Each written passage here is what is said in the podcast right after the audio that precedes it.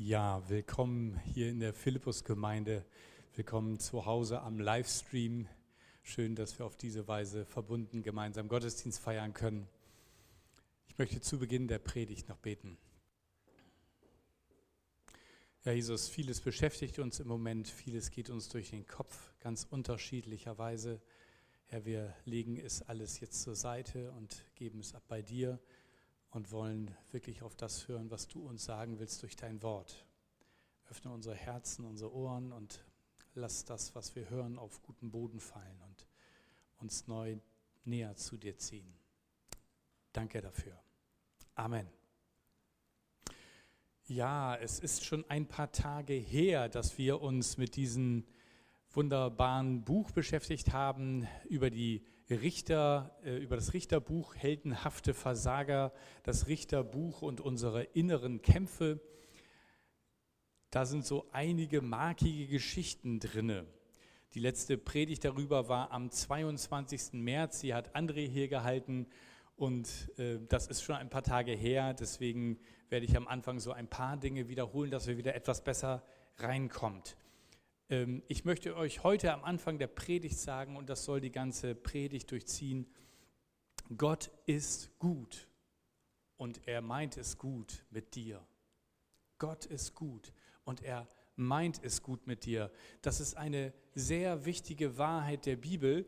Und wenn wir so durch das Richterbuch hindurchgehen, dann kann das schon mal passieren, dass wir diese Wahrheit aus dem Blick verlieren, weil es da so viel Mord und Totschlag und Intrigen geht, dass man sich manchmal fragt, wo sind wir hier eigentlich?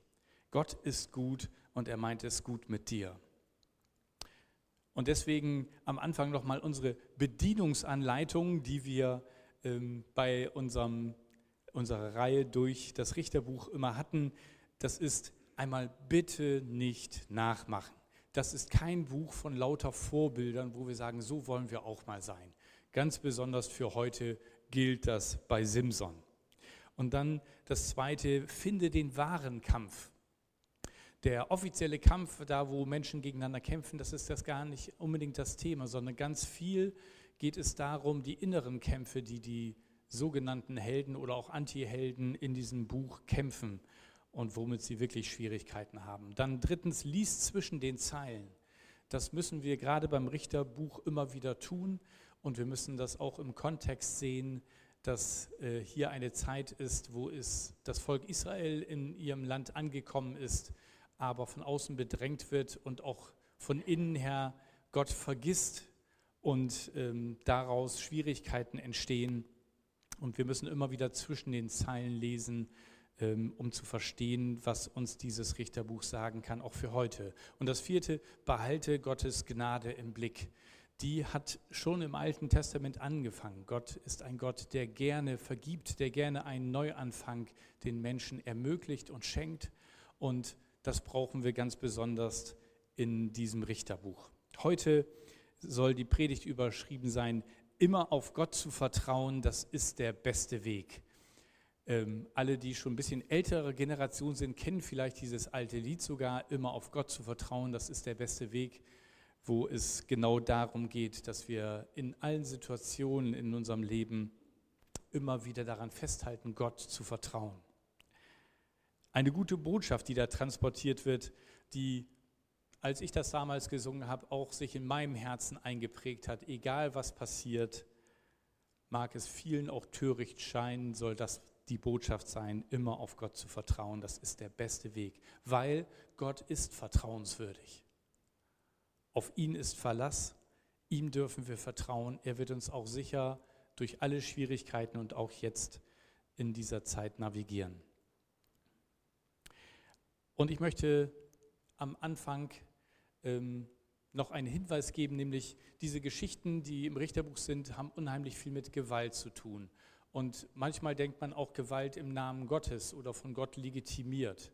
Und das wirft manches an Fragen bei dem einen oder anderen auf, wie kann ich das heute verstehen? Ist das wirklich so? Das macht etwas mit unserem Gottesbild, das stellt es in Frage. Da das aber ein Thema ist, das in einer Predigt gar nicht so umfassend ähm, erörtert werden kann, ähm, wollen wir das gerne mit einem extra Vortrag, den ich Ende der Woche online stellen werde und euch auch dann ähm, den Link dazu oder die ähm, Anmerkung, dass diese, dieser Vortrag jetzt online ist, zumailen werde über das Thema Gott und Gewalt. Und da könnt ihr dann ähm, diesen Vortrag hören und gerne auch, wenn dann auch immer noch Fragen offen sind für euch, euch direkt an mich wenden, per Mail oder telefonisch oder wie das in dieser Zeit alles so geht. Das schon mal als Hinweis, das wird heute nicht in dieser äh, Predigt thematisiert. Wenn ich einen Wunsch am Anfang dieser Predigt, für diese Predigt und für euch äußern dürfte, dann ist das der, dass ich mir wünsche, dass du dein ganzes Leben in Gottes Hände liest, dass du ihm vertraust und dass du heute diese Gelegenheit benutzt, nochmal für dich zu schauen, ist das noch so? Bin ich noch im vollen Vertrauen mit Jesus unterwegs? Oder haben sich da Dinge zwischen mich und Gott geschoben? Und gibt es da Dinge, die ich vor ihn bringen sollte und einen neuen Start mit ihm machen sollte? Es ist so unendlich wichtig. Nur dann, wenn wir Gott vertrauen, kann er in unserem Leben und durch unser Leben Gutes bewirken. Und deswegen das so am Anfang ähm, der Predigt. Es ist so wichtig, dass wir ihm vertrauen. Glauben und Vertrauen ist im Neuen Testament das gleiche Wort. Und wenn wir das tun, dann wird in unser Leben in allen Schwierigkeiten uns gelingen. Jetzt fragt ihr euch, wie passt das denn zu unserem Richterbuch und gerade zu der Geschichte von Simson? Simson ist doch eigentlich ein warnendes Beispiel dafür, wie man es nicht machen soll. Und können, daraus können wir natürlich definitiv auch unsere Lehren ziehen. Und manchmal hilft es auch, ein Negativbeispiel zu haben. Ich muss nicht jeden Unfall selber bauen. Es reicht, wenn ich sehe, wie jemand mit überhöhter Geschwindigkeit in die Kurve geht und ich sehe, der landet im Graben. Das kann reichen, dass ich durch Kurven zukünftig langsamer fahre. Deswegen Simson ist uns ein warnendes Beispiel. Und deswegen kommen wir jetzt in Kapitel 16 zu Simsons dramatischem Ende.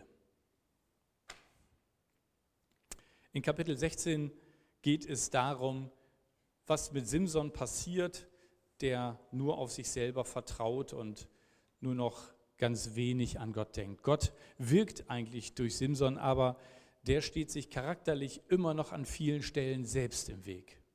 Nach außen kämpft er hasserfüllt und rachelustig und nach innen mit seinen Gefühlen, mit all dem, was ihn umtreibt, kämpft er irgendwie nicht.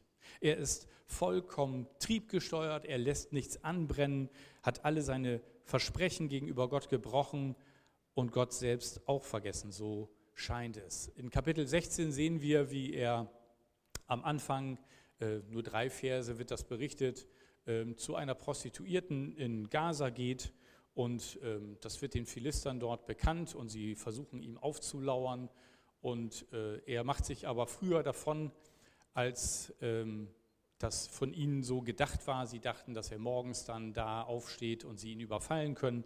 Er steht um Mitternacht aus und auf und weil er so stark ist, nimmt er gleich die Tore der Stadt aus den Angeln mit auf seiner Schulter und trägt sie auf den nächsten Berg.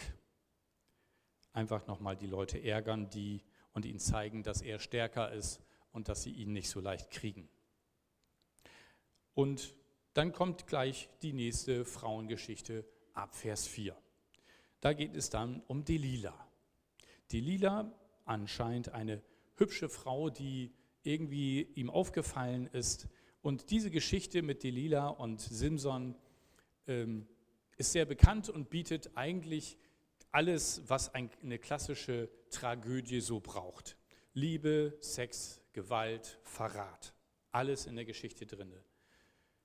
Simson scheint, zumindest was wir so einschätzen können, echte Gefühle für diese Delila gehabt zu haben. Zumindest ein sehr starkes Begehren, das ihn nicht so leicht abgeschreckt hat, auch wenn irgendwelche Situationen ihn eigentlich hätten ein paar Warnlampen aufgehen lassen müssen. Und er merkt das nicht, dass sie ihn irgendwann an der Nase oder besser gesagt an den Haaren herumführt. Die Philister sind natürlich die ganze Zeit äh, darauf aus und wollen irgendwie diesen Simson zur Seite kriegen, der ihnen so viel Ärger macht und wo sie noch kein Mittel gefunden haben, ihn irgendwie zu besiegen. Also bieten sie eine unglaublich große Geldsumme der Delila an, wenn sie ihnen hilft, herauszufinden, wo, woher er seine Stärke hat, was das Geheimnis seiner Stärke ist. Und dreimal fragt sie ihn, worin liegt deine Stärke? Simson, verrat's mir doch. Ich bin doch deine Liebste. Sag's mir doch. Und dreimal führt er sie und die Philister, die dann über ihn kommen, an der Nase herum. Er denkt sich Sachen aus mit irgendwelchen Tauen, wie man ihn binden muss und ähm, dass man seine Locken irgendwie in einen Webrahmen einweben muss und dann hätte er seine Kraft verloren. Und jedes Mal geht er lachend heraus hervor und als die Philister kommen, äh, kann er sich befreien. Irgendwie für mich als Leser, vielleicht für euch komisch, dass er irgendwie nicht Lunte riecht. Dass er immer, wenn er scheinbar verrät, was er da äh, an Kraft hat oder wie die Kraft ihm entzogen werden kann, genau in derselben Nacht genau das passiert. Das muss er doch gemerkt haben, dass das mit Delila zusammenhängt und dass dann auch wie zufällig aus dem Nichts die Philister kommen, ist doch eigentlich klar, was hier gespielt wird. Aber, tja, steter Tropfen hüllt den Stein, sagt man, und die Delila kann echt nerven. Auf ihre wunderbare Art und Weise. Immerhin hat sie ziemlich viel Geld vor Augen, was sie gewinnen könnte. Und so liegt sie ihm Tag und Nacht in den Ohren und jammert, dass, dass er sie nicht wirklich liebt. Und wenn er sie lieben würde, dann würde er es doch sagen. Und wie kannst du nur mir das nicht verraten und mich da so bloßstellen und überhaupt. Und irgendwann ist er weich gekocht und er vertraut sein Geheimnis ihr an. Sein Geheimnis, dass seit seiner Geburt seine Haare nie geschoren, nie geschnitten worden waren. Und dass, wenn das geschehen würde, auch die Kraft von ihm weichen würde. Und genau das tut sie. Ähm, er denkt wieder, er könnte davonkommen, als die Philister kommen und hat keine Kraft mehr, spürt, dass die Kraft von ihm genommen ist und sie nehmen ihn gefangen, stechen ihm die Augen aus, dass selbst wenn er ihnen entwischt, er keine Gefahr mehr darstellt und nehmen ihn mit nach Gaza, fesseln ihn mit Ketten aus Bronze und werfen ihn ins Gefängnis. Dort muss er die Kornmühle drehen, eine Arbeit, die normalerweise weibliche Sklaven verrichtet haben. Und wie es weitergeht, ab Vers 24 in Kapitel 16. Das möchte ich mit euch gemeinsam lesen. Ihr könnt gerne mitlesen ab Vers 24 in Richter 16. Die Philister, die Fürsten haben ein großes Fest, äh, zu einem großen Fest sich versammelt. Sie wollten ihrem Gott Dagon viele Schlachtopfer bringen und feierten den Sieg über Simson. Und dann ab Vers 24 heißt es, als sie richtig in Stimmung waren, riefen sie, holt Simson, er soll uns etwas vorführen. So wurde Simson aus dem Gefängnis herbeigebracht und sie trieben ihren Spott mit ihm. Sie priesen ihren Gott und stimmten von neuem ihr Lied an. Unserem Dagon sei es gedankt, Simon ist in unserer Hand. Wie viel Mann hat er vernichtet, was alles hat er angerichtet? Dann stellten sie Simson zwischen die Säulen des Gebäudes. Er bat den Jungen, der ihn an der Hand führte, lass mich mal kurz los. Ich möchte nach den Säulen tasten, die das Dach tragen, und mich etwas an sie lehnen. Das Gebäude war voller Menschen. Auch die Fürsten der Philister waren alle gekommen. Allein vom Dach aus hatten etwa 3000 Leute zugesehen, wie Simson verspottet wurde. Simson betete, Herr, mein Gott, erinnere dich an mich bitte gib mir noch dies eine Mal so viel Kraft wie früher. Ich will mich wenigstens dafür rächen, dass sie mir die Augen ausgestochen haben. Dann fasste Simson die beiden mittleren Säulen, auf denen das Dach ruhte, eine mit der rechten, eine mit der linken, und stemmte sich dagegen. Sollen die Philister mit mir sterben, schrie er und stieß die Säulen mit aller Kraft um. Das Gebäude brach über den Philistern und ihren Fürsten zusammen. Dabei riss Simson mehr Menschen mit in den Tod, als er in seinem ganzen Leben getötet hatte. Auf der nächsten Folie sehen wir ein Bild von Simson und diesem Moment festgehalten, wie er die Säulen des Hauses umfasst und umstürzt. Und wir merken, das geht wirklich nicht gut aus. Es geht nicht gut aus mit ihm und auch nicht für die Philister. Immer auf Gott zu vertrauen, das ist der beste Weg. Und es ist so wichtig, dass wir von Anfang an Gott vertrauen und dass wir bis zum Schluss ihm vertrauen. Wir haben hier in Simson jemand, der ein stolzer Egomane ist.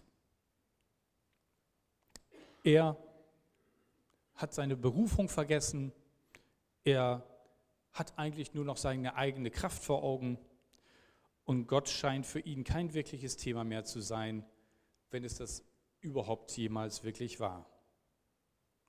Alles, was wir im ganzen Richterbuch immer wieder sehen, diese Spirale, vielleicht erinnert ihr euch noch daran, ähm, das Volk fällt von Gott ab, Gott ermahnt sie, doch zurückzukehren, sie hören nicht auf ihn, Gott schickt ein anderes Volk, das ähm, über ihnen das Strafgericht verhängt, dann schreit das Volk doch endlich zu Gott und der sendet einen Richter, der sie wieder von dem Volk befreit und sie danken Gott und jubeln und versprechen, dass sie doch jetzt wieder äh, mit ihm zusammenleben, auf den Weg gehen wollen. Das hält meistens so lange, wie dieser Richter dann noch lebt, ist er weg, zack, geht das Ganze von vorne los. Das erleben wir alles in dem Leben bei Simson, bei ihm selber. Er vergisst Gott. Und das, was er vor Augen hat, ist Rache. Er möchte sich rächen für das, was sie ihm angetan haben. Ihm geht es nicht um Gottes Ehre, sondern darum, dass sie ihn besiegt haben und denen will das heimzahlen. Simson bleibt vollkommen in seinem selbstzentrierten Denken. Simson ist sich selbst der Wichtigste. Er ist im Zentrum seines Universums. Es geht ihm eigentlich immer wieder nur um die Befriedigung seiner Wünsche und seiner Bedürfnisse nach Sex, Gewalt, Saufgelage, Hunger, absolut triebgesteuert und unberechenbar. In Vers 28 heißt es dann auch, als er da zwischen den Säulen noch einmal Gott um Kraft bittet, Herr, Herr, gedenke an mich und gib mir Kraft, Gott, damit dieses eine Mal, nur dieses eine Mal noch, damit ich mich für meine beiden Augen räche an den Philistern. Ich mich, meiner mir, Herr, segne uns vier. Könnte man vielleicht über dem Leben von Simson so sagen. Das hatte er vor Augen. Und er vertraut nur sich und seinen Kräften. Und Gott ist nur der, der jetzt ihm nochmal die Kraft geben soll. Er vergisst Gott. Vielleicht kennt ihr dieses Sprichwort, wer in sich in Gefahr begibt, kommt darin um. Vielleicht ist das sogar auf diese Situation zurückzuführen. Ich habe ähm, es nicht genau nachgeprüft. Vielleicht ist das auch gar nicht bekannt. Aber das ist ein Sprichwort, das wir kennen und wo wir auch vielleicht schon eigene Erfahrungen gemacht haben oder im eigenen Freundeskreis erlebt haben, wie das einfach nicht gut gegangen ist, wenn jemand sich in Gefahr begeben hat. Es gibt die Geschichte von einem reichen Mann zu einer Zeit, als noch Pferdekutschen das Nonplusultra der Fortbewegung war. Und dieser reiche Mann braucht einen neuen Kutscher. Und er hat zwei Kandidaten, die sich bei ihm beworben haben. Und der erste fängt an und zählt auf, wie viele Jahre er schon äh, in guten Dienst gewesen ist und zählt ihm seine Vorteile auf und sagt, also er würde jede Kurve so schnell nehmen, wie es nur geht und er würde zwei Zentimeter ab Abgrund genau vorbeifahren und würde ihn immer pünktlich zu jedem Termin bringen. Also er wäre auf jeden Fall der Bessere und er soll ihn doch unbedingt nehmen.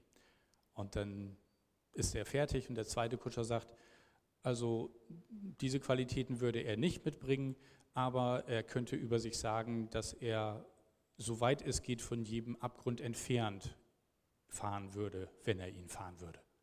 Ratet mal, welchen er genommen hat. Natürlich den, der ihn nicht in Gefahr gebracht hat, egal wie schnell, denn man möchte sicher ankommen und das ist das Wichtigste. Simson begibt sich in den Kampf mit den Philistern und er kommt darin um. Und es gibt so Situationen, wo wir auch in unserem Leben manchmal das rote Licht nicht sehen und es überfahren, dass wir selber uns überschätzen oder auf unsere eigene Fähigkeit gucken und dann meinen, hey, das kriege ich alleine hin. Ich weiß nicht, ob ihr mir das glaubt, aber ich war auch mal jung und ähm, ich hatte so ein Auto, das erste Auto, was ich hatte, ein Käfer, deswegen habe ich auch jetzt wieder einen Käfer. Die Liebe zu diesem Mobil ist geblieben. Aber äh, diesen ersten Käfer, den ich von unserer Nachbarin geschenkt ha bekommen hatte, ohne TÜV und den ich mit meinem Bruder zusammen repariert hatte, der war so mein erstes Gefährt, mit dem ich äh, mit dem Führerschein dann durch die Gegend fahren durfte. Und als ich Zivildienst gemacht habe, musste ich zu einem ähm, Lehrgang äh, nach Einbeck in Niedersachsen, Südniedersachsen, äh, für drei Wochen und es war Winter und es hatte geschneit und wir waren noch am Tag vorher dieselbe Strecke von diesem etwas außerhalb gelegenen Haus, wo diese Fortbildung war, mit dem Schlitten immer schön runtergefahren und dann am nächsten Tag wollten wir dieselbe Strecke mit dem Auto zur Turnhalle fahren, um da ein bisschen Volleyball zu spielen. Und ich wollte zeigen, wie toll ich Auto fahren kann. Haben zwei Leute, glaube ich, noch mitgenommen im Auto und bin da also richtig schön mit dem Käfer die Straße runtergebraust. Ähm, allerdings Gefälle kannte ich nicht so aus Norddeutschland. Das äh, war mir ein bisschen fremd. Also ich konnte zwar einigermaßen gut mit meinem Auto umgehen, aber als dann so eine Kurve kam und ich anfing irgendwie ähm, durch die Hinterachse mit dem Getriebe zu bremsen, fing das Auto an zu rutschen und kam hinten immer weiter rum und irgendwann kann man da nicht mehr gegenlenken und ich bin so rechts in die Schneewehe reingerutscht was nicht schlimm gewesen wäre, wenn in dieser Schneewehe nicht so ein acht Meter langer Baumstamm gelegen hätte, der mir dann so vorne in den Radkasten reingedonnert ist, wir so eine Dreivierteldrehung machten und dann zwischen zwei ziemlich dicken Bäumen auf der linken Seite in den Graben hineingeflogen sind. Also es war keine Schleifspur zu sehen, es war schon mit Abheben. Als wir unten angekommen waren, Gott sei Dank nichts passiert, der Motor lief noch, so nach dem Motto, fahr doch einfach rückwärts wieder raus. Aber das geht bei fünf Meter Tiefe nicht ganz so gut. Ich wollte zeigen, was ich kann. Wer sich in Gefahr begibt, kommt darin um. Gott sei Dank sind wir nicht umgekommen. Es, es hat sich keiner verletzt. Und, ähm, aber ich hatte meine Lektion gelernt. Überheblichkeit, zu großes Vertrauen in die eigene Fähigkeit. Vielleicht kennt ihr das an anderer Stelle auch bei euch selber das kann daraus entstehen. Simson führt es letztendlich in seinen eigenen Tod. Und was wir noch bei ihm sehen, ist das Spiel mit der Versuchung. Seine Frauengeschichten durchziehen die ganzen Kapitel, wo uns von ihm berichtet wird. Und man merkt, der Versucher selber hat ein Interesse daran, ihm ein Bein zu stellen. Der Teufel ist real, nicht nur im Alten Testament, auch heute noch. Er heißt Diabolos, Durcheinanderbringer. Er möchte uns vom Weg abbringen, er möchte uns durcheinander bringen und er möchte, dass wir auf gar keinen Fall die Berufung entdecken und auch tatsächlich leben, die Gott jedem Einzelnen für sein Leben gegeben hat. Und deswegen möchte er uns abbringen und wenn er uns nicht direkt widerstehen kann, dann lockt er uns mit Versuchungen von unserem Weg weg, dass wir die Aufmerksamkeit nicht mehr auf das lenken, wofür Gott uns berufen hat, wofür Gott dich berufen hat. Oscar Wilde hat mal gesagt, ich kann allem widerstehen, nur nicht der Versuchung. Das ist ja das Hauptproblem. Und vielleicht kennt ihr solche Gedanken oder auch vielleicht Sprüche, die ihr selber schon gehört oder vielleicht sogar gesagt habt. Ach, komm, einmal ist keinmal. Die anderen machen es doch auch komm, so schlimm ist das nun auch wieder nicht. Das sind so die Lügen, mit denen der Teufel arbeitet, um uns hinzuziehen zu etwas, was uns gut erscheint. Meistens bietet es eine Abkürzung, weil wir nicht so lange warten wollen. Warum darauf warten, bis man verheiratet ist, wenn es heute möglich ist, über irgendwelche Plattformen Frauen kennenzulernen für einen kurzen One-Night-Stand. All das ist das Programm, das der Teufel hier auch bei Simson erfolgreich einsetzt. Ein paar Punkte möchte ich dafür uns rausziehen, wie wir das erkennen können, wo eigentlich der Teufel dann genau einhakt. Das eine ist, Zugeständnisse an die Sünde machen uns verwundbar. Das heißt, das sind offene Stellen, offene Türen, wo wir es der Versuchung leicht machen, uns von dem guten Weg abzubringen. Simson fällt durch seine Versuchung. Und was wir in uns hineinlassen, das beeinflusst uns auch. Ich habe als Kind, ich weiß gar nicht mehr, wie alt ich war, sieben, acht Jahren, habe ich mal heimlich mit meinen großen älteren Geschwistern äh, bei meiner Cousine am Sonntagnachmittag einen Film geguckt, äh, Der Geist von Canterville oder so hieß der. Schwarz-weiß alles noch, aber viel zu spannend, viel zu aufregend für mich und ich habe auch die nächste Nacht schlecht geträumt. Das war keine gute Idee. Und die Begeisterung, irgendwie was zu gucken, was irgendwie sonst nur die Älteren gucken dürfen, war schnell weg, als ich nachts auf einmal schweißgebadet aufgewacht bin, weil ich Albträume hatte davon. Und egal, was wir in uns hineinlassen, ob das Bilder sind, ob das Filme sind, ob das Worte sind, die wir hören, jeder hat da unterschiedliche Stellen, wo er empfänglich ist. Das macht etwas mit uns. Das Gleiche, was wir im Körperlichen haben, nämlich dass wenn wir zu viel und zu bunt durcheinander alles auf einmal essen, dann könnte das unseren Magen überfordern. So ist es auch im Geistlichen. Was wir in uns aufnehmen, das kann uns überfordern und das kann uns auf falsche Gedanken bringen und glauben lassen, dass der falsche Weg der richtige ist. Und deswegen ist es so wichtig, dass wir Menschen um uns herum haben oder wenigstens einen Mensch, mit dem wir ganz ehrlich über das sprechen können, was uns auch mal nicht gelungen ist, wo wir selber zu spät gemerkt haben, dass wir auf den falschen Weg gegangen sind, wo wir entdeckt haben, das hat mir nicht gut getan und ich weiß gerade nicht mehr, wie ich das loswerden soll, dann können wir zu zweit darüber beten. Ich hatte Gott sei Dank in meiner Jugend solche Freunde, mit denen ich über sowas sprechen konnte und ich wünsche das jedem Jugendlichen und jedem Erwachsenen, dass ihr solche Freunde habt, denn das ist mehr wert als Gold. Und das andere ist, Sünde kommt immer im schönen Gewand. Der Simson war körperlich nicht zu besiegen. Es gab keinen Krieger in der damaligen Zeit, der es hätte mit ihm aufnehmen können. So konnte eine Frau, eine hübsche Frau, ihn dann doch besiegen, weil er mit diesem Angriff nicht gerechnet hat. Er hat sich überlegen gefühlt und hat nicht gemerkt, dass auf einer anderen Ebene eine Tür war oder er eine Tür aufgemacht hat, wie er besiegt werden konnte. Er hat ja von sich selbst zu hoch gedacht und hat nicht gemerkt, dass dieser Weg, den er da gegangen ist, falsch war und ihn letztendlich zu seinem Ende führt. Und noch ein drittes, die Versuchung kommt, wenn wir falsche Freunde haben. Neben Jesus, neben deinem Ehepartner sind deine Freunde die entscheidendsten Personen für dein Leben.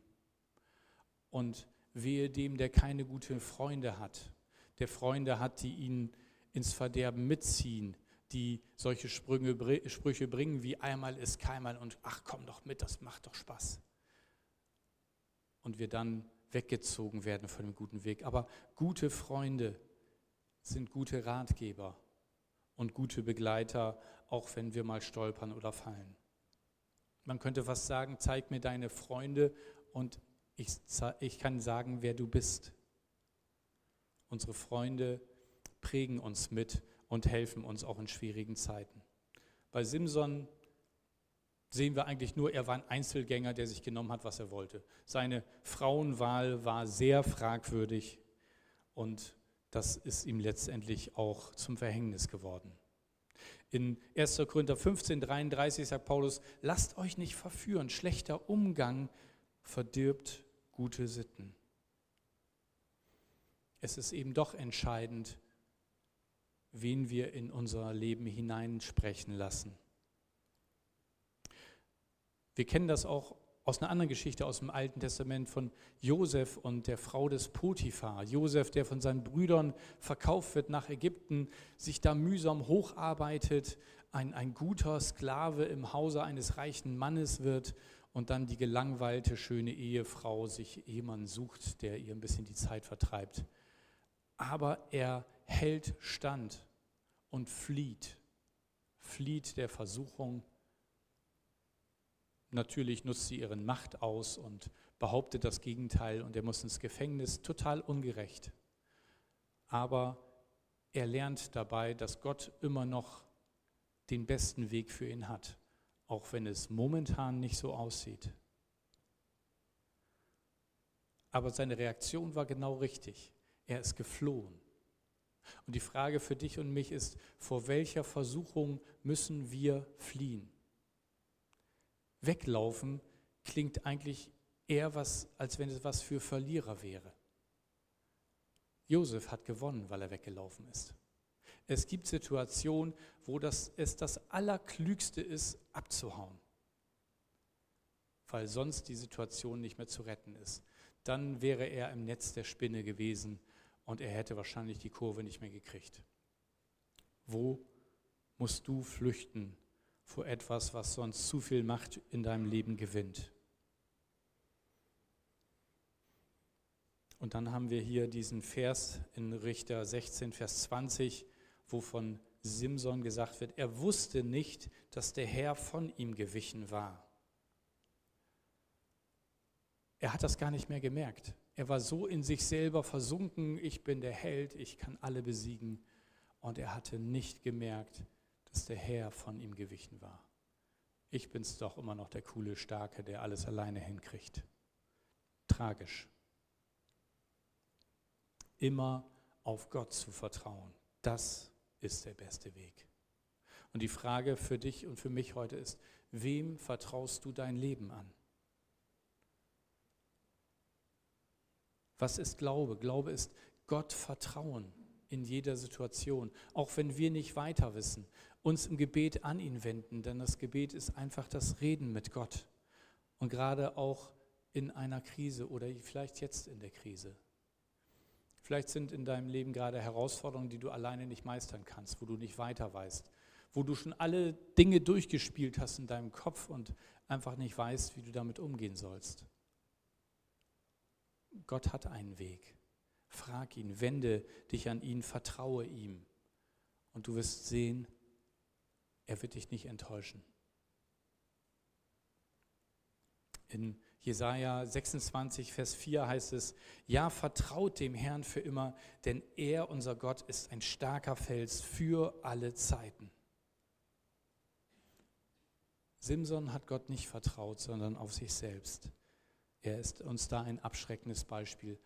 Und mein Rat ist, der Rat der Bibel ist, vertraue Gott von ganzem Herzen, denn er ist ein starker Fels. Er wird dich halten, auch in schwierigen Zeiten. Vertraue Gott dein Leben neu an.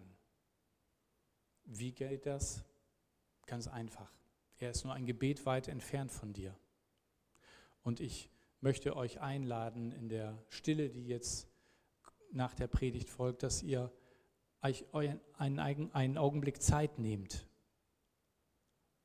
und schaut, ob es etwas gibt, was ihr ihm anvertrauen wollt und dann sprecht ein kräftiges neues Ja zu ihm aus.